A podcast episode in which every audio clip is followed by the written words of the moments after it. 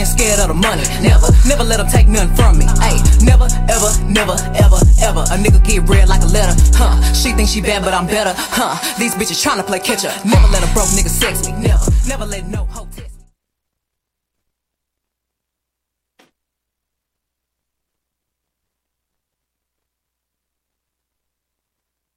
rêves de jouer au festif de Baie-Saint-Paul? Le cabaret festif, c'est pour toi. Tu pourrais remporter plus de 30 000 en bourse, en spectacle et en visibilité partout au Québec et jouer devant le public curieux de Charlevoix. Tombe-nous dans l'œil. Inscription du 4 au 25 novembre, lefestif.ca baroblique cabaret.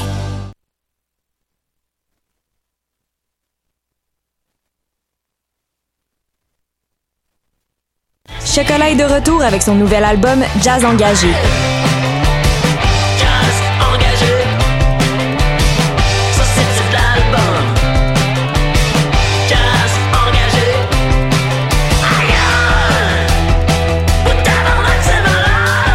Nouvel album est maintenant disponible. Tous les détails sur leur Bandcamp.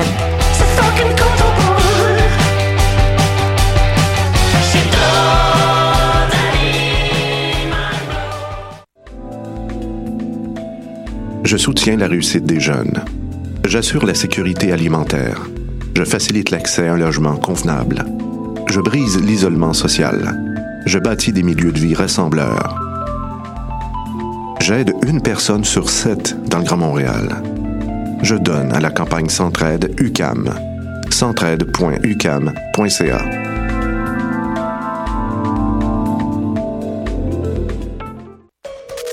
Du 7 au 17 novembre, Coup de cœur francophone vous propose plus de 100 spectacles d'artistes d'ici et d'ailleurs. Place à l'audace et aux découvertes avec Fouki présente les fourmis, Urbain Desbois, Laurence Nerbonne, Jérôme 50, Lou Adriane Cassidy, L'Amalgame, Willy Graham, La Patère Rose, Kid Kuna, Jérôme Minière, le Whiston Band, Ken Lo et tellement d'autres. Pour tout savoir, consultez coupdecoeur.ca. Coup de cœur francophone, une invitation de SiriusXM.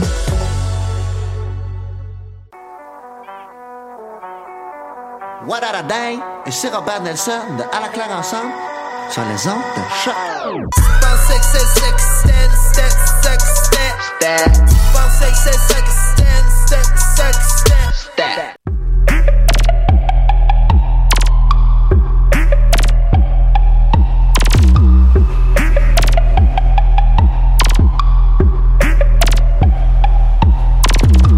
DJ, DJ, Prime Club Minister, play my track, cause the beat is sinister. DJ, DJ, Prime Club Minister, play my track, cause the beat is sinister. Strobe light, blink, blink, blink. I feel like somebody roofied my drink, drink. L'actualité ne prend jamais de vacances, ça peut vraiment être facile d'en manquer, mais par chance, on est là pour vous faire un recap.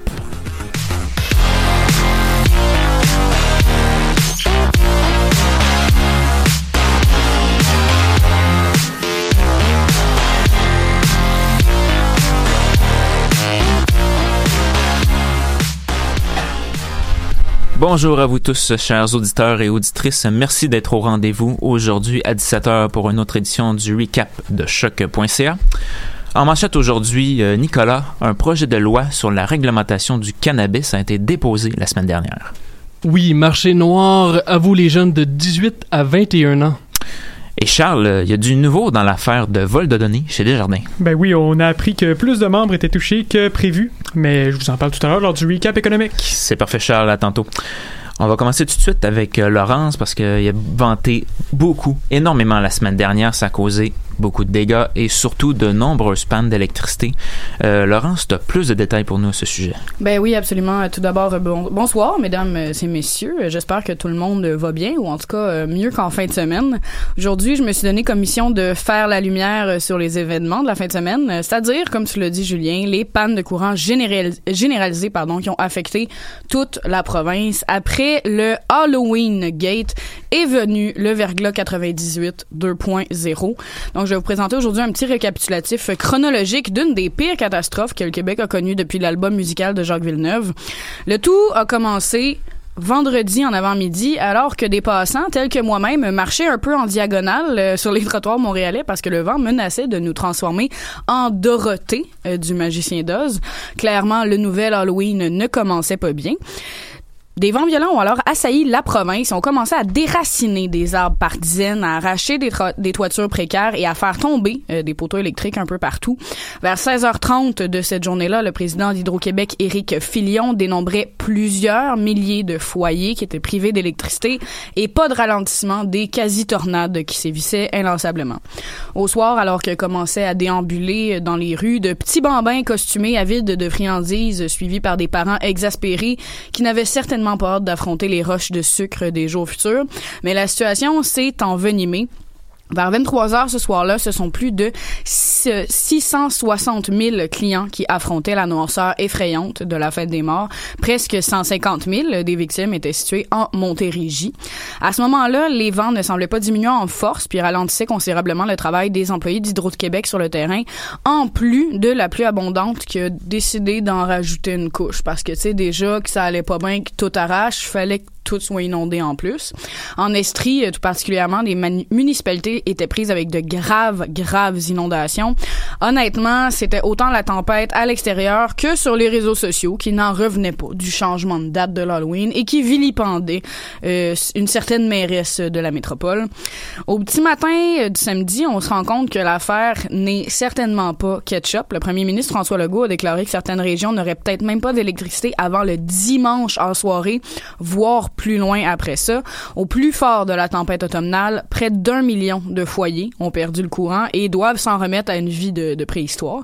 Des parents qui recommencent à éduquer leurs enfants sans leur iPad, d'autres qui découvrent des vieilles reliques sous forme de jeux de société, d'autres qui se battent au marché du coin pour rapatrier les derniers sacs de chips. Bref, c'est le chaos. Dimanche, même chose, les employés d'Hydro-Québec sont sur le terrain pour minimiser les dégâts, mais il reste fort à faire.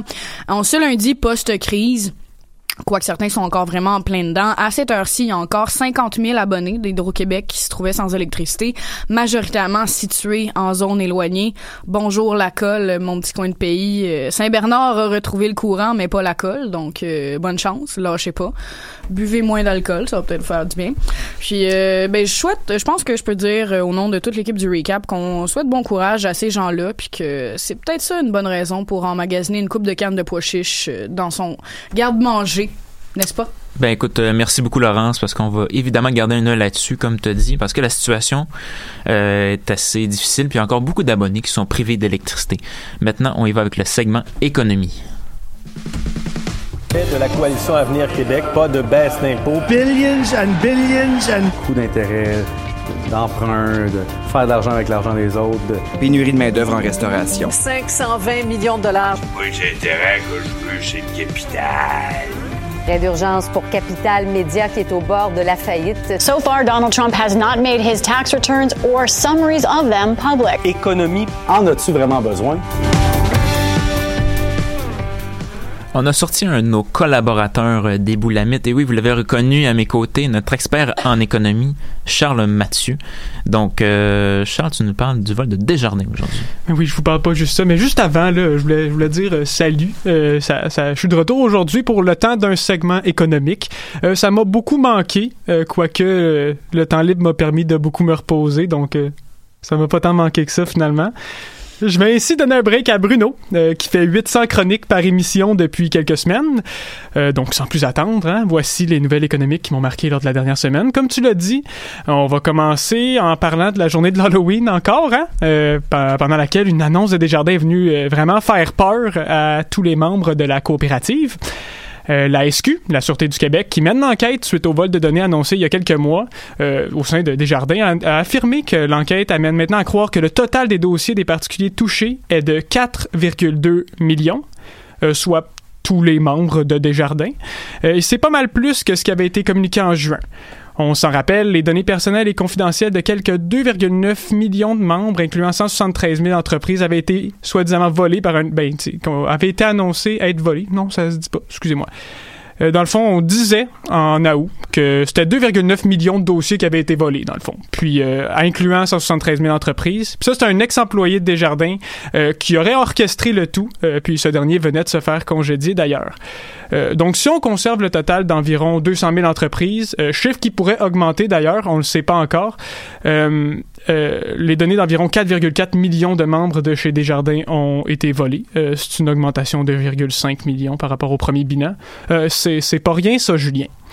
Euh, puis, pour assurer la protection de ses membres, le patron du mouvement Desjardins, Guy Cormier, a affirmé dans une conférence de presse que son euh, programme protection membres Desjardins en matière de vol d'identité sera maintenant bonifié euh, par l'ajout du service de surveillance de crédit d'Equifax. Mais ça, ça serait pour tous les membres maintenant. Euh, cette saga, en date du mois d'août dernier, avait coûté euh, 70 millions de dollars à Desjardins. Euh, Monsieur Cormier a d'ailleurs affi- affirmé que le montant euh, sera réévalué. Euh, J'ai lu quelques articles ici et là, puis on parlait définitivement que ça allait être au-dessus de 100 millions. Euh, C'est vraiment pas le fun pour Desjardins. Ensuite, je sais pas si vous vous rappelez, là, mais en 2017, euh, on parlait beaucoup du Bitcoin. On parlait du Bitcoin qui faisait les manchettes à chaque 3 secondes parce que son prix avait atteint une valeur de près de 20 000, do- 20 000 dollars US. Je sais pas si vous en rappelez un peu, là. Euh, ben, une étude citée par l'agence Bloomberg euh, viendrait mettre en évidence le fait que ces fluctuations auraient été causées par un seul, mais un seul investisseur. C'est épouvantable pour vrai. Euh, long story short, euh, l'étude a été menée par John Griffin, un professeur de finance à l'Université du Texas. Euh, dans celle-ci, on montre qu'une quantité importante de Tethers, je sais pas si je l'ai dit comme il faut, une crypto-monnaie développée par la plateforme Bitfinex, euh, dont la valeur est établie à environ 1 dollar, aurait été achetée, dans le fond, une grosse quantité aurait été achetée et utilisée afin d'acheter des bitcoins quand sa valeur était était plutôt basse, on va dire, était pas à 20 000. Puis ça, ce que ça aurait fait, à cause que de la quantité considérable qui aurait été achetée, ça aurait fait monter le cours du Bitcoin. Ce que ça veut dire, c'est que quelqu'un euh, pouvait jouer avec le prix du Bitcoin comme il voulait. Puis parce que, euh, là, je vais finir ça là-dessus, là, parce que le, Bitcoin a été acheté avec des crypto-monnaies, euh, on n'a aucune idée de c'est qui la personne. qui a, orchestré tout ça. C'est le fun, hein? Il y en a qui en ont plus d'argent. Il y en a qui ont plus d'argent que d'autres, disons. Bon, là, on arrive dans un petit segment que j'aime bien, euh, le petit blitz de chiffres pour vous. Hein? La performance économique du Canada a stagné au courant du mois d'août. Euh, le produit intérieur brut réel, le PIB de l'économie canadienne, a augmenté de 0,1% soutien Statistique Canada. Puis au Québec, euh, selon l'Institut de la statistique du Québec, le PIB réel a augmenté de 0,4% en juillet dernier, parce que là, ils sont décalés d'un mois, là, eux autres, euh, l'ISQ. Puis euh, le tout, ça, ça a été après avoir enregistré une hausse de 0,2% en juin. Puis ce que ça fait, ça, c'est que c'est le dixième gain mensuel consécutif. C'est une, c'est, je pense, que c'est la plus longue séquence de croissance pour le Québec. Euh, tu me diras si je me trompe, Bruno, là. Mais en tout cas, de ce que je comprends, c'est ça. C'est rendu toi l'expert économique maintenant. Là. Puis finalement, euh, la Banque du Canada a décidé de maintenir son taux directeur à 1,75% Euh, Notons que ce dernier n'a pas bougé depuis un, un peu plus d'un an. J'en avais parlé d'ailleurs au recap euh, l'an dernier. Ben, merci beaucoup, Charles, pour cette euh, chronique. J'aurais une nouvelle de dernière heure, euh, Oh. messieurs, Allez-y. euh, d'importance euh, capitale, je dirais. Euh, le directeur de la radio de choc.ca, Will, vient de sortir le top 10 des vidéos Facebook du mois. Et nous sommes en dixième position, messieurs. Ça fait longtemps qu'on n'avait pas été dans le top et nous voilà. Petite main d'applaudissement quand même. Félicitations. Ben, merci beaucoup, euh, Charles, pour ce récap économique et merci beaucoup, Laurence, pour cette superbe nouvelle. Et sur ce, on va aller en pause musicale et au retour, on parle de cannabis.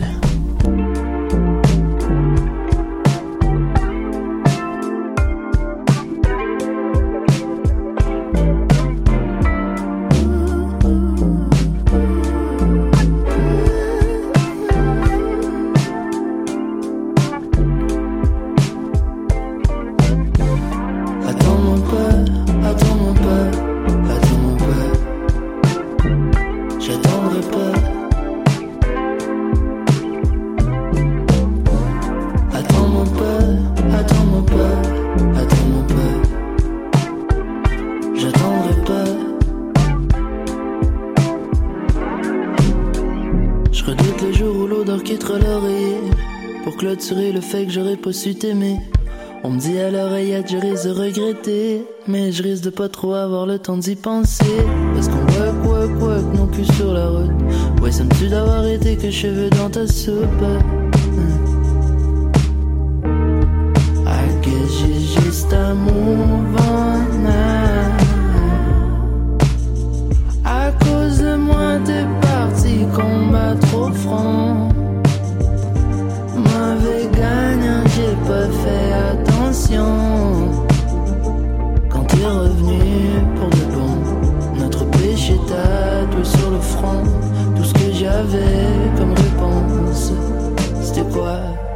C'était quoi? J'avais dit donc.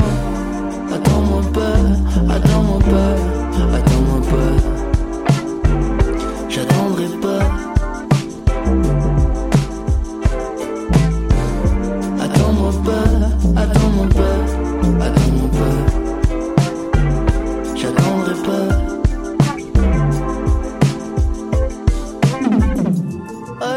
Paris dans le même mois. À jouer devant des gens qui te connaissent pas. Devant des gens qui peut-être s'en rappelleront pas. Ce kid qui leur gueulait des choses en québécois la maison mère crie une coupe d'appel manqué. Anniversaire à petite sœur, j'ai presque oublié. Mais j'ai compris quand tu tombes, personne va ramasser. J'arrêterai pas. Non.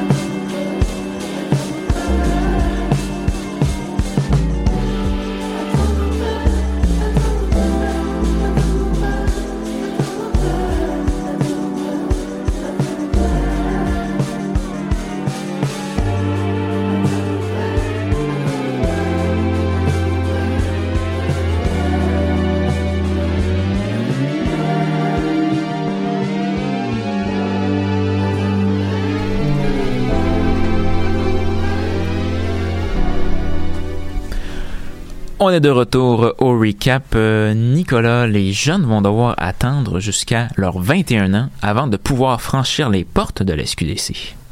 En effet, Julien, cette chronique, tout d'abord, s'adresse à tous nos auditeurs et auditrices âgés de 18 à 21 ans. Il vous faudra prendre votre mal en patience avant de pouvoir acheter légalement du cannabis parce que la coalition Avenir Québec est allée de l'avant avec une promesse électorale la semaine dernière concernant l'âge légal pour acheter et consommer la substance. Le projet de loi 2 déposé par Lionel Carman, ministre délégué à la santé et aux services sociaux, comme je l'ai dit, est une promesse électorale de la coalition Avenir Québec en 2018. Le projet de loi va permettre de resserrer l'encadrement de la vente et de la consommation du cannabis dans la province. C'est donc euh, ce samedi, donc euh, samedi qui vient de passer, qu'une interdiction de consommation de cannabis pour les adultes de, 20 de 18 à 21 ans est entrée en vigueur au Québec. Toutefois, pour accorder euh, une adaptation aux consommateurs et à la Société québécoise du cannabis, donc la SQDC, il y a une période tampon de 60 jours qui a permis de repousser l'application de la loi au 1er janvier 2020. On va parler du partage des compétences et je pense que c'est important d'en parler, surtout au sujet du cannabis, parce que ça peut devenir complexe assez rapidement. Tout départ, au départ, la loi sur le cannabis est de cadre juridique fédéral. On se rappelle qu'elle a été adoptée par le gouvernement de Justin Trudeau le 17 octobre 2018. Toutefois, la question du cannabis est également d'une compétence provinciale. Entre autres, le Canada permet aux provinces de modifier l'âge de consommation, de possession de cannabis, ainsi que la cultivation maximale de plantes jusqu'à un maximum de 4. Si on regarde au Québec, par exemple, avec le projet de loi 2, la culture de la marijuana à des fins récréatives demeure inchangée, c'est-à-dire interdite. Dans d'autres provinces, les consommateurs peuvent cultiver du cannabis jusqu'à 4 plants. On sait aussi qu'avec le projet de loi, le gouvernement québécois augmente l'âge à 21 ans pour acheter et consommer légalement euh, le cannabis. L'Ontario, pour sa part, comme d'autres provinces du Canada, a mis l'âge minimum à 19 ans. Finalement, dans le projet de loi 2 déposé par la CAQ, le gouvernement permettra aux municipalités du Québec d'autoriser ou non la consommation de cannabis dans les lieux publics s'il n'y a pas d'enfants, sous certaines conditions, donc par exemple lors d'événements sportifs ou culturels. Il y a des points positifs, Il y a des points négatifs. Les points positifs, c'est la CAQ, ce qu'elle désire, c'est prendre des précautions. Avec ce projet de loi-là, souhaite retarder l'âge de consommation du cannabis qui, selon certaines études, peut nuire au développement des jeunes. Mais ça, c'est débattable parce que tu as des études qui disent que ça peut nuire, il y en a d'autres qui disent que ça peut pas nuire. Il y a aussi une question d'adopter des règlements sur les produits comestibles du cannabis. Tous les partis d'opposition à l'Assemblée nationale et l'Association québécoise de l'industrie du cannabis se sont prononcés contre le projet de loi 2, avec les points négatifs suivants. Donc, les jeunes se tourneront vers le marché noir pour faire leurs achats.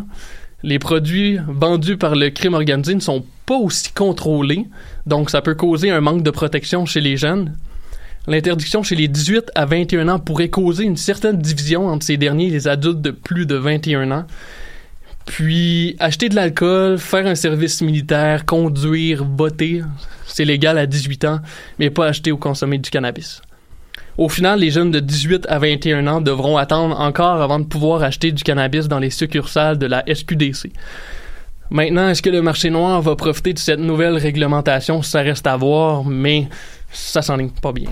Ouais, en effet, comme tu dis, euh, Nicolas, ça sonne comme une excellente nouvelle pour le crime organisé, ce que tu viens de raconter. Donc, euh, merci beaucoup. Maintenant, on passe au segment politique. Au Canada! Merci, monsieur le députant. Politique.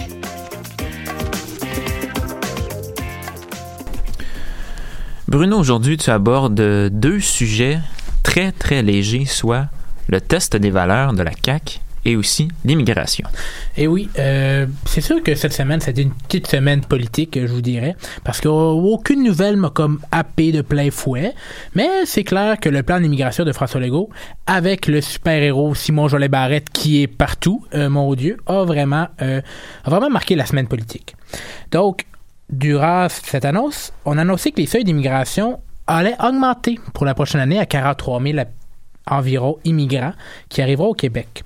Mais donc, la baisse était donc temporaire, celle de l'année dernière. Toutefois, euh, avec, avec ce chiffre-là, le Québec veut toutefois contrôler une plus grande partie des immigrants qui arrivent. Et il veut voir augmenter le nombre d'immigrants économiques qui sont gérés par la province du Québec à environ 56% des immigrants que le Québec euh, accueille, donc environ de 22 000 personnes. Mais, et le problème, c'est que le reste des immigrants qui sont acceptés par le Québec sont gérés par le fédéral. Mais le problème est toujours, bien sûr, la des chiffres, parce que le gouvernement fédéral veut augmenter le nombre d'immigrants, le gouvernement du Québec veut les rester au même niveau, et le Québec, dans un accord Canada-Québec qui a déjà été euh, ratifié, dit que le Québec doit recevoir 25% de tous les immigrants qui arrivent au Canada. Donc, le gouvernement fédéral et le gouvernement du Québec doivent s'arrimer pour faire OK, ben ces chiffres-là doivent concorder. Et ben, ça touche aussi quand même des familles très vulnérables. Parce que le gouvernement fédéral canadien accueille les regroupements familiaux. Donc, c'est des gens qui font des demandes pour rapatrier leur grand-père, leur grand-mère, leur oncle, leur tante, leur fils, leur femme, etc. Et c'est aussi les réfugiés qui sont acceptés par le gouvernement fédéral. Donc, c'est vraiment des, des immigrants qui ont un plus grand fardeau au départ, mais la croissance est là par contre. Mais toutefois, la partie intéressante de cette politique, c'est l'apparition du merveilleux test des valeurs. Et bien sûr, la question est quelles sont ces valeurs que le gouvernement du Québec veut promouvoir? Alors, première question, ça pourrait être ça, là. Euh, quelles sont les valeurs fortes au Québec? Entre A, racisme, B, racisme caché, ou C, on est au Québec ici. C'est comme des choix de réponse un peu euh, loufoques, ou bien donc, ou, euh, on a inventé la poutine? Drummondville ou Victoriaville? Encore là, il n'y a pas vraiment de réponse possible parce que, bon, à- c'est ça, il n'y a aucune réponse qui est bonne dans ces questions-là. Mais bon. Mais, bien sûr, le question. Bien, bien sûr, Simon Jolet Barrette a fait l'exercice de, ne, de se défaire de ces questions un peu loufoques en posant des questions euh, un peu spéciales aussi, comme euh, sur, sur les images suivantes, lequel de ces couples a le droit de se marier au Québec? Alors, deux hommes, deux femmes, un homme et une femme, deux hommes et, deux hommes et une femme, deux femmes et un homme. Ma question est, où sont les couples non-binaires dans cette méthode de questionnement? Où sont les couples non-binaires? Je suis absolument d'accord avec ça. Merci Laurence. Alors, bien sûr, le questionnaire est louable, mais l'immigrant qui veut arriver au Québec devra faire le test lors de ses procédures à l'extérieur du Québec pour avoir son certificat de statut du Québec. Le problème, c'est qu'il n'aura même pas mis les pieds au Québec puis devra répondre sur les valeurs québécoises. Puis les répondants pourront même faire une formation à l'extérieur suivant euh, un petit euh, deux, un une journée à quelque part là, dans un bureau euh, du consulat du consulat canadien, ou même regarder un documentaire de 90 minutes chez eux et faire le test après. C'est un peu comme s'il y avait une déclaration à faire. C'était parce qu'avant, l'immigrant avait- devait faire une déclaration sur les valeurs qu'il devait euh, quand il allait arriver au Québec. Mais bon. Mais aussi, l'immigrant va pouvoir se reprendre. Pas une, pas deux, mais presque trois fois. Et là encore, on ne sait pas trop ce qui va arriver s'il ne réussit pas à la fin du processus à pas avoir le test. Mais bon. Mais toutefois, qu'est-ce qui a fait beaucoup parler, c'est bien sûr la fin du programme euh, d'expérience québécoise pour les étudiants étrangers. Donc, ce programme-là permettait aux étudiants euh, étrangers de sortir avec un bac et d'avoir leur citoyenneté, d'être plus facilement acceptés par rapport à la résidence permanente, permanente, etc. Mais là, le gouvernement du Québec va décider quelle formation va être éligible pour le programme d'expérience au Québec. Ça veut dire que beaucoup d'étudiants internationaux vont recevoir une scolarité au Québec et vont devoir quitter juste après parce qu'ils ne vont pas avoir été reconnus comme résidents permanents, pas avoir la citoyenneté. Il va falloir qu'ils refont les demandes après à chaque, à chaque, à chaque fois. Et ça va créer un exode des cerveaux. Les gens qui viennent ici, qui payent, qui payent grassement leur éducation, vont juste faire pourquoi je resterai ici quand j'ai payé tellement cher pour mes frais d'éducation? Ça me sert à rien. Je vais retourner là-bas avec un diplôme qui, des fois, a plus de valeur que dans mon, que dans mon pays natal. Ça n'a aucun sens. Des fois, juste mettre une clause grand-père réduit beaucoup le problème. On dirait que le gouvernement Legault ne veut pas faire ça présentement, mais c'est un peu spécial. Mais aussi, cette semaine, il y a eu la saga Carles Puigdemont qui a été encore refusée pour son entrée au Canada. Mais bon, il faut rappeler aussi que le Canada a un traité d'extradition avec l'Espagne. Donc, si M. Puigdemont arrive au Canada, il se fait arrêter par les douaniers, puis on le renvoie en Espagne. C'est pas vraiment mieux pour lui d'être renvoyé en Espagne, mais c'est surtout l'inverse. Mettons qu'on prend l'inverse, un Canadien serait accusé par le gouvernement canadien et s'en irait en Espagne et l'Espagne s'en lèverait les mains.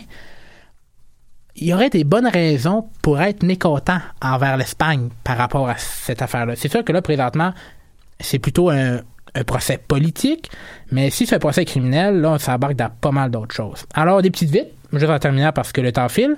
Alors, les Britanniques auront une élection anticipée le 12 décembre prochain. On peut bien sûr se demander si le sujet de cette élection sera centré sur le Brexit. Surprise, surprise, on ne sait pas. Et rappelez aussi que le Brexit devrait avoir lieu le 31 janvier 2020, c'est la nouvelle date, ça fait trois fois qu'on la reporte. Et le vote a été lieu, le référendum a eu lieu en 2016, donc ça fait un petit bout.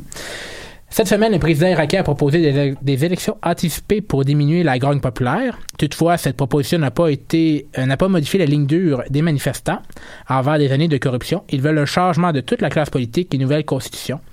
Euh, c'est donc à suivre. Et au Liban aussi, le président a décidé de, de former un nouveau, un nouveau gouvernement après la démission du premier ministre. Là aussi, les Libanais demandent tout, tout, toute la classe politique doit être mise dehors. Toute, sans exception. Eh bien, merci beaucoup, Bruno. On va évidemment garder un œil sur les multiples situations dont tu nous as fait état aujourd'hui.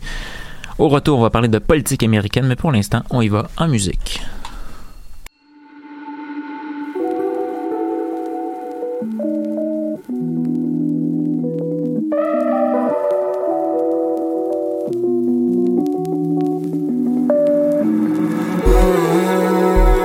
Manuel de l'escalier Bientôt je déploierai mes ailes, mon remède est imparfait.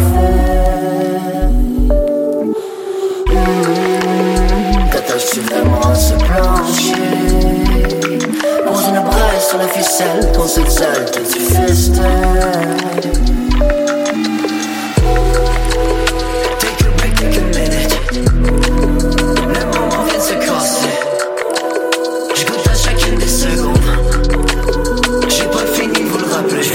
Précis, je voulais plus pleurer dans le noir. Inventer des récits que le vrai moi soit impercevable. L'ambition percevale, la dégaine du père fouettard. Ça veut se coucher tard, siéger dans le bureau ovale. L'araignée du matin recherche l'araignée du soir. On fait des efforts pour cacher sourire délateur. yeah. Enfile dans tes patins, ah ouais, on va jouer dehors. Faut qu'on s'entoure, faut qu'on cesse de marcher seul dans la pénombre.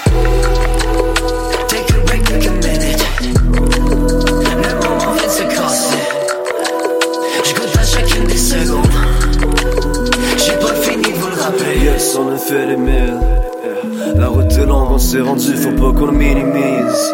On teste toujours les limites. Le bout du monde, on quitte la rive, la forêt d'édifices. J'ai les ailes qui posent du dos, la coupe est pleine, il faut qu'on célèbre l'euphorie. Les prochaines semaines, c'est notre entrée dans le dôme. On a su verser la dose, goutte de miel dans le breuvage, sans qu'on s'énerve avant l'orage qui se prépare sur la côte. Avec mes homies, c'est les si je peux les choisir, et le mien. C'est une énergie sans merci, comme combattre des sous villains. Fais chanter la course, on porte les médailles comme du chapelet. C'est une mini si religieux, si feeling porte le chapeau.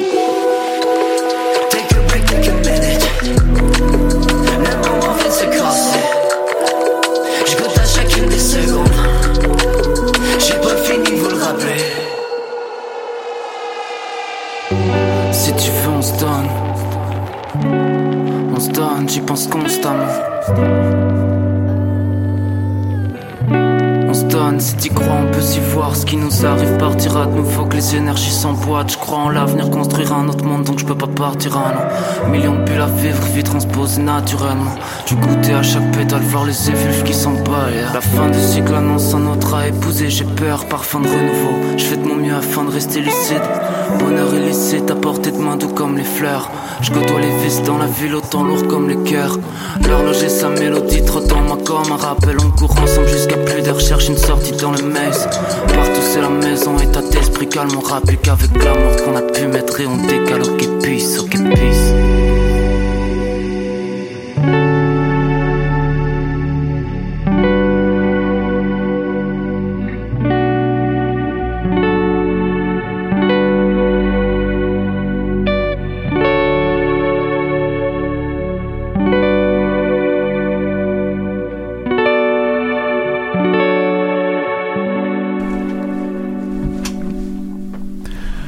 On est de retour au recap, cette fois-ci avec un nouveau segment politique avec Tim.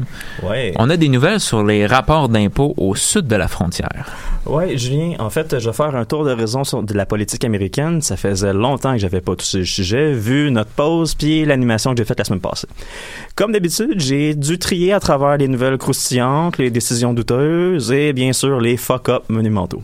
Voici donc ma sélection, puis si vous êtes comme moi, la palme de votre main risque de rencontrer votre visage quelques fois. On va commencer en force avec du dernière heure. J'avais mentionné le 7 octobre dernier que Trump avait perdu une bataille en cours sur la publication de ses déclarations d'impôts personnels et commerciaux des huit dernières années. Bien sûr, le président était, allé, était allé en appel, mais pour lui, on va peut-être verser une petite larme. La Cour d'appel du deuxième circuit a confirmé le jugement. Trump va maintenant devoir utiliser son dernier atout, la Cour suprême des États-Unis. Alors, nous allons en savoir plus dans ben, quelques mois ou quelques années. On verra bien. Autre nouvelle fraîche, pour mettre de la... Et cela est assez important.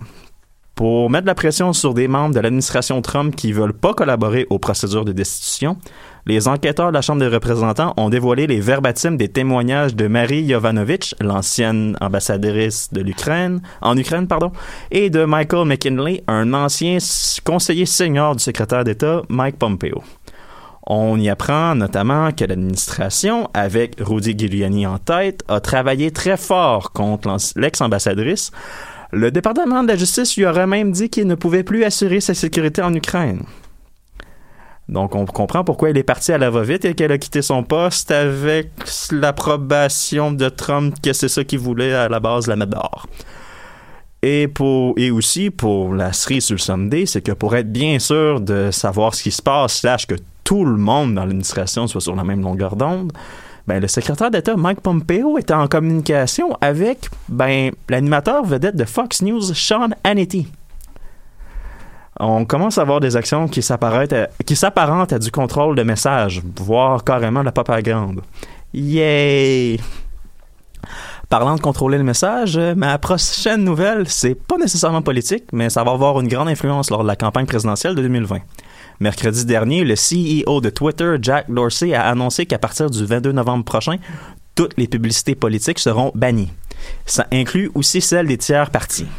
La raison invoquée, on veut que les messages politiques aient de la portée parce qu'ils sont populaires, pas parce que les institutions ont payé pour propager le message. M. Dorsey a précisé sa pensée ainsi. Je ne vais même pas le traduire parce que c'est assez important. This isn't, about, this isn't about free expression. This is about paying for reach. And paying to, to increase the reach of political speech has significant ramifications that today's democratic infrastructure may not be prepared to handle. It's worth stepping back in order to address. Ça veut dire qu'ils ont peur que les pubs aient une trop grande influence sur le système politique et les intentions de vote. On veut empêcher ça pour au moins que les gens votent pas pour n'importe quoi et soient informés d'une meilleure manière. J'ai l'air à Facebook qui veut absolument rien faire. Ben, Oui, ça je m'en allais dire. Ça va, faire de la- ça va mettre de la pression sur Facebook. Hein? On se rappelle, il était devant le comité, il me semble. Il était Mark Ah, Zuckerberg, puis il faisait juste tout le temps dévier euh, ses réponses. Tu sais, euh, Facebook a fait son lit, puis d'après moi, ils vont couler avec leurs décisions. On verra ce qui va arriver. Mais c'est excellent pour Twitter. En pour. Twitter, c'est un pas dans la bonne direction pour lutter contre la désinformation. Ça va être intéressant de voir les effets concrets. On va voir ça dans la prochaine année, année qui va être électorale. Puis justement, en parlant de contrôle de messages, euh, ben le président en personne aimerait bien ça avoir un peu plus de contrôle. Parce qu'on sait que M. Trump s'est fait huer lorsqu'il est allé voir le cinquième match de la série mondiale le 27 octobre dernier. Ben, il s'est de nouveau fait huer par le public en fin de semaine, mais cette fois-ci, c'est encore plus curieux. Parce que ça s'est produit lorsque le président a assisté au UFC 244 présenté au Madison Square Garden de New York. C'est curieux parce que historiquement, les publics du UFC et de Trump se rejoignent. Sans oublier que Trump soutient l'organisation d'arts martiaux mixtes depuis ses débuts. Dana White l'a même avoué. On s'entend que dans les gens qui ont appuyé UFC dans ses débuts, quand c'était vu comme un, un cirque, Trump était le seul qui ouvrait des salles pour que les gars-là puissent être présentés. Ça fait longtemps qu'il appuie l'organisation. Les fans le savent. Et là, il se fait huer pendant un des plus gros événements de l'année. L'administration doit espérer que ce soit un phénomène plus lié à la ville de New York, qui déteste Trump depuis toujours, que lié au public du UFC. Parce que si c'est vraiment lié au public du UFC, les choses pourraient être beaucoup plus difficiles que prévu en vue d'une réélection pour 2020. On jase. Un mot en terminant sur Beto O'Rourke, qui a mis fin à sa campagne pour la candidature démocrate de l'élection présidentielle de 2020 vendredi dernier. Il a annoncé du même souffle qu'il ne fera pas plus campagne pour le Sénat lors de cette élection-là. Hein, On peut dire que c'est une fin en queue de poisson pour l'homme politique qui s'était fait connaître lors des élections de mi-mandat 2018 alors qu'il avait livré une chaude lutte au sénateur républicain Ted Cruz. Merci Tim de nous garder à l'affût de ce feuilleton américain qui, ma foi, ne, ne s'arrête jamais. Ah, ça s'arrêtera jamais tant que. Ben, même, je pense qu'un coup, l'élection 2020, gagne ou perd, ça va continuer encore pendant quelques années. Exactement. Merci beaucoup, Tim. Euh, on se déplace maintenant du côté de Louis, qui va tenter d'apporter un côté plutôt ludique à l'actualité avec un segment Bonne Nouvelle. Oui, euh, je me suis dit, ça fait trois semaines que je suis négatif, l'environnement, l'éducation, Hong Kong. Donc, on va, on va essayer d'avoir un, un recap heureux, avoir des, des bonnes petites nouvelles. Donc, en premier lieu, euh, la fracturation hydraulique, ce qui veut dire le processus d'e- d'extraction de gaz de schiste, vient d'être interdit ce vendredi en Angleterre. Pour ceux qui sont pas au courant de la pratique, il s'agit de pomper à haute pression de l'eau, du sable et des produits chimiques pour faire sortir les gaz de schiste du sol. La fracturation hydraulique est souvent responsable de contamination d'eau potable et de tremblements de terre. Je pense qu'on est vraiment tous gagnants avec une interdiction de fracturation hydraulique. Et deuxième nouvelle, ça c'est une petite nouvelle internet. Pour fêter ses 20 millions de subscribers, merci la caméra, le YouTuber MrBeast a récemment parti une levée de fonds écologique avec une cible de 20 millions de dollars. Euh, L'argent sera utilisé entièrement pour planter des arbres. Ainsi, plusieurs célébrités Internet ont donné à sa levée de fonds, dont Elon Musk et Suzanne Wojcicki, la CEO de YouTube, qui ont toutes contribué. J'ai rien d'autre à ajouter, mais c'est le fun de voir des célébrités Internet mettre de l'argent pour les arbres. Ce qui est probablement ma nouvelle la plus importante maintenant, selon le WHO, le World Health Organization, nous sommes plus près que jamais d'éradiquer la polio. En effet, deux des trois types de la maladie sont maintenant totalement disparus. Les cas de polio ont réduit de 99% depuis 1988. Grâce à la, vaccination, la race humaine est plus près que jamais de faire partir une des maladies les plus terrifiantes de l'histoire. Et dernièrement, ça c'est mon, coup de cœur de la semaine. Euh, cette nouvelle-là aura absolument aucun impact sur aucune de vos vies. Mais moi, ça me fait chaud au cœur et euh, ça me tentait d'en parler. C'est une petite histoire locale de Jonathan Pinkard, un homme autiste en attente pour une greffe de cœur qui s'est fait adopter par une infirmière des États-Unis pour lui permettre d'avoir un système de support après son opération. Laurie Wood, euh, l'infirmière en question, est devenue son gardien légal seulement deux jours après l'avoir connu. Elle l'a amené chez lui, il l'a traité comme de la famille tout le long de son traitement post-opératoire.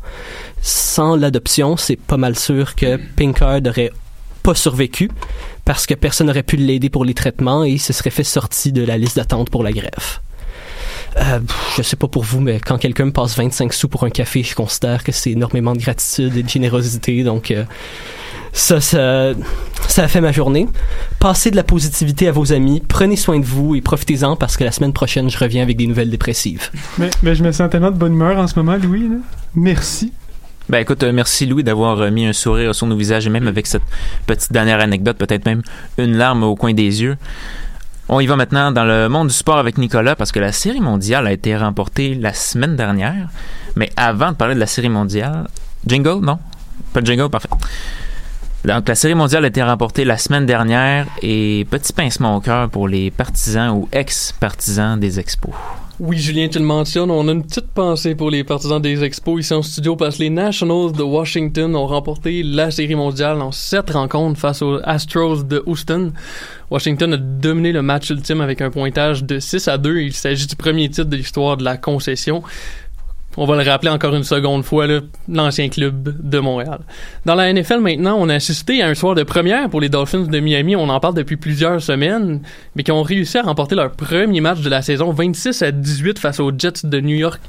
Ces deux équipes se trouvent au fond du classement général de la NFL en compagnie des Falcons d'Atlanta, des Redskins de Washington et des Bengals de Cincinnati qui n'ont toujours pas connu une victoire. Je peux juste ajouter quelque chose? Fuck les Jets, j'en ai parlé la semaine passée. Ils ont coupé un joueur qui s'était blessé.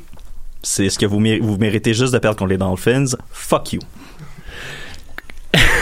Merci Tim. Contrairement, pas contrairement à aux Bengals, Radio-Canada que ça aurait Ah non, passé c'est- vrai que c'est un peu Mais violent, bon. hein? C'est un peu violent contre les Jets de New York. C'était violent, mais je pense que ça venait du fond du cœur. Si vous me permettez. Contra- Contrairement aux Bengals, les 49ers de San Francisco connaissent une saison parfaite jusqu'à maintenant. Ils ont battu les Cardinals de l'Arizona par la marque de 28 à 25 jeudi dernier. Les 49ers occupent le premier rang de la conférence nationale.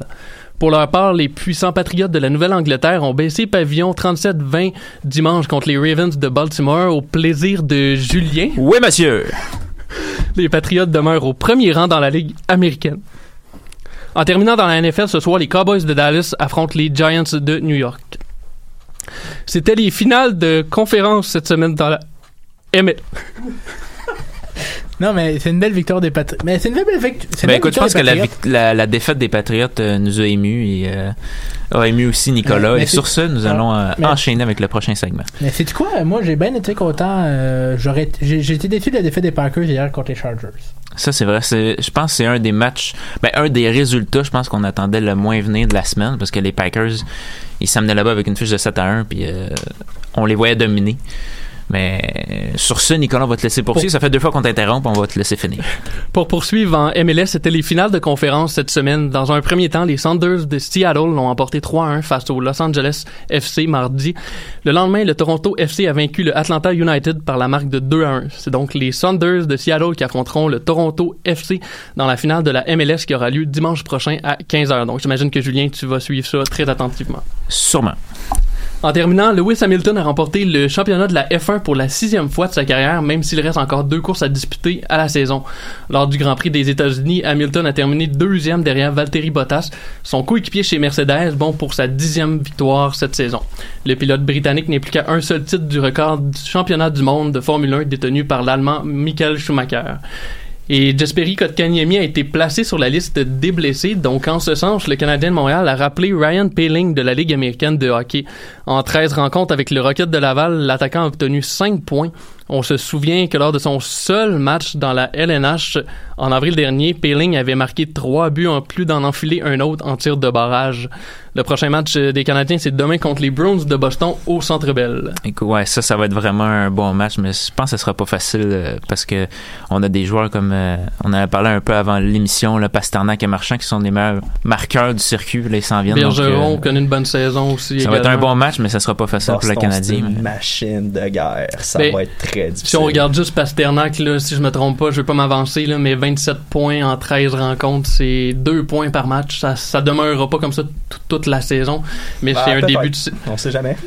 Oh, On sait jamais, mais si les blessures sont pas au rendez-vous, ça pourrait. Si là. les blessures sont pas au rendez-vous, mais jusqu'à maintenant, Boston connaît un début de saison euh, incroyable. La même chose pour Edmonton, pour... euh, Ouais, y a, à part Boston, il y a plusieurs équipes qui surprennent vraiment, Ouais. là, surtout dans l'Ouest. On va avoir euh, justement la chance d'en parler dans les prochaines euh, semaines. Au retour de la pause, on y va pour le segment de discussion, mais pour l'instant, on y va en musique.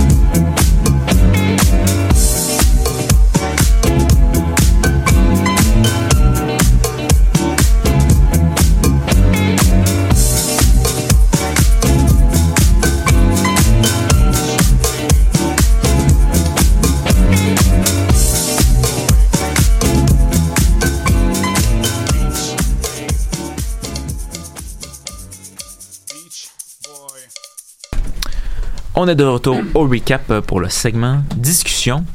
Aujourd'hui, on va aborder le sujet euh, des plateformes télé, alors qu'on voit une- vraiment une diversification des plateformes de visionnement télévisuel. Netflix est implanté maintenant de plusieurs années. J'imagine que presque toutes les personnes ici autour de la table et en air à la régie sont abonnés à Netflix ou en majorité, à part peut-être Bruno à ma gauche. Euh, donc on a Netflix vraiment qui depuis plusieurs années monopolise ce milieu-là. Maintenant, on est rendu avec Apple TV maintenant depuis quelques jours. Et bientôt, il va y avoir l'apparition aussi de Disney+.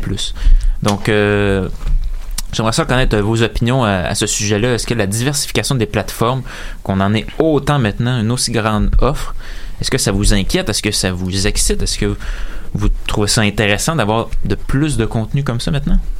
Ben, sur un point de vue de quelqu'un qui, qui, est passionné par, on va dire, tout ce qui est. qui, qui- qui est passionné par le cinéma, on va dire, puis qui aime ça regarder toutes sortes de films, toutes sortes de séries. Mais moi, je trouve ça cool qu'il y ait une certaine forme de diversification à ce niveau-là. C'est sûr que là, si on parle de l'avenir de la télévision traditionnelle, c'est un autre débat.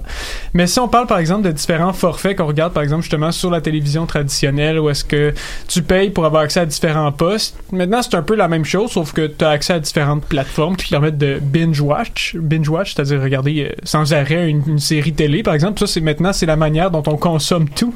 C'est ça notre société maintenant. Puis je trouve que ça reflète bien, justement, ce qu'on est à, à ce niveau-là. Si je pourrais ajouter là-dessus, moi, ce que je trouve intéressant, c'est le fait que chaque plateforme ait un peu leur propre exclusivité. Tu sais, on Oui. regarde, par exemple, Netflix, ils ont les, les- leur exclusivité. Même chose pour Apple TV qui, qui est sorti euh, le 1er novembre. Euh, Disney Plus aussi. va probablement également avoir des exclusivités qui Ah oui. sortiront pas en cinéma, mais uniquement dans la plateforme.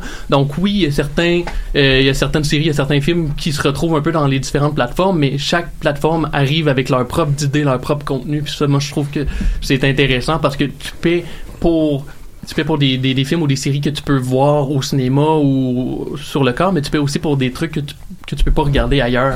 Tout à Mais fait. en même temps, la majorité du contenu est quand même très très ciblé. là. C'est du contenu américain, fait par des grandes boîtes, payé à des épisodes à des millions de dollars. C'est quand même. Ouais, mais on parle de pas- Apple puis on Ouais, parle de Netflix, ouais, c'est sûr C'est une diversification des entreprises qui vous qui fait payer des forfaits. Mais c'est pas une diversification du Ouais, contenu qui est présenté. Tu sais, c'est à peu près toujours la même histoire, c'est à peu près toujours les, les mêmes acteurs qui sont là, les mêmes personnes. Tu sais, c'est pas une diversification tant que ça de toute l'offre télévisuelle. C'est pas. euh, C'est juste du nouveau contenu, dans le fond. C'est c'est ça, mais le, le problème, c'est que au final, t'es même si on, on accumule encore une autre entreprise, parce que NBC Universal va se mettre dans la partie. Ouais. Euh, là, au Canada, on a, on a Radio Can, on a Illico qui a fait, on a Bell. Tout TV. Il y avait Ro- Roger qui avait fait quelque chose qui est mort après même pas deux ans. Tu sais, c'est rendu que je trouve qu'il y en a, il y a- il y en a beaucoup trop. Puis en même temps, ben moi, euh, je m'abonne à deux, à deux chaînes, deux, euh, deux plateformes de contenu, puis c'est tout. Là, j'ai pas. à- moi, euh, Morning Show. Ben, c'est- sûr que là, c'est tout. Là, ça finit Ouais. là. C'est- T'abordes un bon point parce que là, tu parles des, des abonnements, c'est quelque chose qui coûte quand même cher. Ben, c'est sûr que si on regarde individuellement, on dit ah, Netflix c'est peut-être juste 12 Mais dollars par mois, mais que tu dis ah je veux pas payer le câble parce que ça coûte trop cher mais que t'es abonné à 4-5 plateformes euh, regarde Ouais, mais juste- comme Exact. monde. Justement, moi, puis Tim, on en parlait un peu avant l'émission. C'est sûr que si on, on, on prend, mettons, Netflix, Amazon Prime, Apple TV, Disney+, on peut peut-être rentrer Spotify, etc., etc. C'est sûr que ça va monter à 60, 70, 80 dollars par Plus. plus. les taxes et plus. Plus on Sportsnet et toutes les chaînes là on sportives parle juste télévisuel. Exactement. On parle Mais si on, si mettons, moi je me dis, ok, ben les les les, les postes, euh, je sais pas moi, de, de, de télé sur dans la câbleau de distribution ne m'intéressent pas, mais j'ai peut-être un, un meilleur contenu, quelque chose que je peux aller chercher de mieux avec Netflix en payant là, avant c'était 11, 11 ou 12 dollars là maintenant c'est rendu 15 16 dollars par mois mais quand même ça reste que c'est moins cher. Mais je suis d'accord pour dire que si on prend toutes les plateformes qu'on nous offre puis on s'abonne à tous mais à un moment donné ça va ça va revenir plus cher que que câble mais je pense qu'il y a quand même une une meilleure offre tu peux faire des choix plus ciblés en t'abonnant à, à- à des plateformes Ouais, c'est sûr. Ben, je pense que c'est intéressant parce que à un certain point, Netflix avait vraiment le monopole là-dessus au début. Et c'est quand même une bonne chose au niveau de la qualité de certaines émissions qui aille une, une sorte de compétition. Par contre, moi, ma peur, c'est le fait que Disney a commencé à mettre son poids là-dedans et Disney est déjà un conglomérat médiatique énorme, avec une part énorme dans les médias. Et si Papa Disney commence à avoir faim et à manger toutes les autres euh, compagnies, la compétition va totalement va faire mal. disparaître. Ouais, mais ça, c'est la- quand même un contexte américain très fort. là. Je pense que ça, ça, ça s'est consolidé avec. Là. Tu as NBC Universal qui est pratiquement comme Disney. Disney qui a acheté la vrai. Fox 21st Mhm. Corporation. Euh, puis CBS aussi qui, fait des films, qui fait des CD, qui a une, qui a, qui a une chaîne de télévision. Tu sais, aux États-Unis, c'est. Puis au, au Canada aussi, le Bell qui a des chaînes de radio, des chaînes de télé, une plateforme de contenu. c'est quand même un contexte médiatique qui est présent, là, puis qui est fort. Ah ouais, il faut faire attention. On sait pas quand Choc va se faire arrêter, euh, va se faire acheter par Disney, fait que. Mais, tu sais, je vais juste, juste dire ça comme ça. Tu sais, par exemple, si on regarde Disney, leur nouvelle plateforme, on voit qu'ils ont surtout mis de l'avant certains produits spécifiques. Comme par exemple, on va dire les films, euh, les, films traditionnels de Disney, euh, tout ce qui est Marvel et Star Wars. J'ai l'impression que souvent, les compagnies vont essayer de pousser vers ce genre de contenu-là, qui moi, en tout cas, je suis un gros consommateur de, Star Wars puis Marvel, tu sais. J'ai l'impression qu'ils vont cibler les gens en particulier, vont aller chercher, par exemple, la partie qui aime Marvel, vont aller avec Disney. Euh, L'autre partie qui aime tel genre de film va aller avec Amazon Prime. Tu sais, à un moment donné, ça va juste... J'ai l'impression que ça va pas être...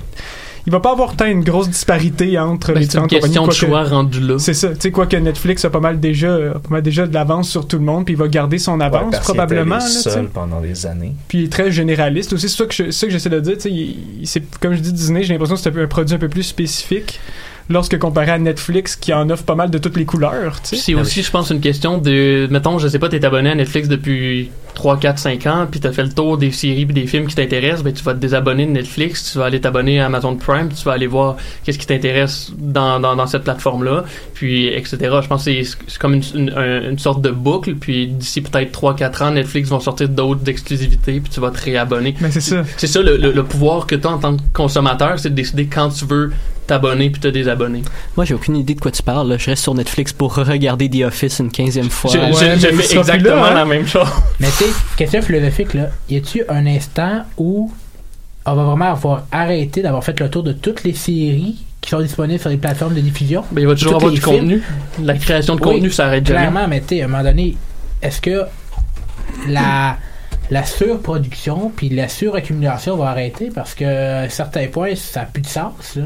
Le nombre de temps qu'on passe sur euh, à regarder des, des, des films, des séries en visionnement continu, il y a une étude qui a été, qui a été euh, divulguée cette semaine que le visionnement en vidéo continue, ça occupe 60% du trafic Internet mondial. C'est beaucoup. C'est beaucoup, mais je suis pas surpris. Non, c'est pas surprenant, mais c'est quand même beaucoup de toute l'utilisation d'Internet dans le monde. Là. Puis ça, c'est, c'est principalement contrôlé dans les gens qui ont accès à l'Internet plus que 5 euh, mégahertz euh. Là. Fait que ça, c'est pas mal juste l'Occident qui dépasse 60% du trafic Internet mondial. là. Ça. Puis je pense pas que c'est près de descendre, parce que comme on le dit, la création de contenu s'arrête jamais, puis avec les, plateformes qui, émergent dans, dans, dans le domaine, j'ai comme peut-être l'impression. Ça serait quand même intéressant de regarder peut-être dans 5 ans, faire une comparaison avec 10-15 ans au début des années 2000, quelle était la, je sais pas si on peut appeler ça la consommation Internet, là. Je pense que ça pourrait être intéressant de voir vraiment une comparaison, parce que c'est clair qu'avec la, la création de contenu qui ne cesse pas, je pense pas que il va y avoir une cessation. Puis comme Louis le dit, euh, certaines personnes comme moi, puis toi, puis Mhm. probablement plein d'autres personnes, on reste sur ces plateformes-là pour revisionner encore des, des, des dizaines, des vingtaines de fois des émissions qu'on a déjà vues. Puis ça, c'est sans compter le contenu qui est gratuit sur YouTube. Oh, Il y a oui. beaucoup, beaucoup, beaucoup de gens qui ne prennent même pas la même. Puis j'en fais un peu partie de ces gens-là. Pourquoi je m'abonnerais sur Netflix quand, anyway, la majorité du contenu des gens que je regarde sont gratuits sur YouTube? Mais parlant de YouTube, il y a aussi euh, YouTube Premium, je pense. Ouais, il y a Premium ou YouTube Red, là, je me me rappelle pas exactement comme- comment ça s'appelle, ça te permet d'éviter les pubs et tatata, mais ça vaut-tu vraiment la peine? Euh, je suis en défense. En finissant comme créateur, est-ce que vous croyez qu'il y a encore quelque chose à écrire en 2019 ou quelque chose à créer en film ou en émission? Il y en a, tou- il y en a toujours, je pense. Clairement, mais c'est pas ma job puis j'ai pas assez d'imagination pour ça. fait que je vais laisser les gens qui sont beaucoup plus euh, imaginatifs que moi le travail. Mais, mais j'ai l'impression qu'en ce moment, on est beaucoup dans la, dans la période du, du remaster ou remake. Tu sais, où est-ce qu'on Ouais, refait des peu, films qui ont déjà été faits. Puis tu parles que, est-ce qu'il y a, il y a beaucoup de création de contenu? Oui. Mais en ce moment, on voit beaucoup, beaucoup de remaster de certains films ou genre juste un recasting, par exemple, d'un- d'un certain film. Là, c'est ça. Puis. Je sais pas, peut-être qu'à un moment donné, euh, il va y avoir justement un boom du contenu. Il y a des nouveaux enjeux qui. on- il y a toujours des nouveaux enjeux, on va dire, politiques, économiques, euh, culturels, tu sais. Puis souvent sont réadaptés, qui souvent sont réadaptés justement en, en film ou série télé. Donc je- moi j'ai l'impression qu'il y a toujours du nouveau contenu qui Je se suis fait pas apparaître. expert en sociologie du cinéma ou du film, mais j'imagine que certaines époques, dans le sens que en ce moment on est peut-être dans l'époque du, du remaster, puis peut-être que je sais pas dans 5, 10, 15 ans, ça va être une époque de création euh, de, de, de, de films, de sujets qu'on n'aura jamais couverts. Exact.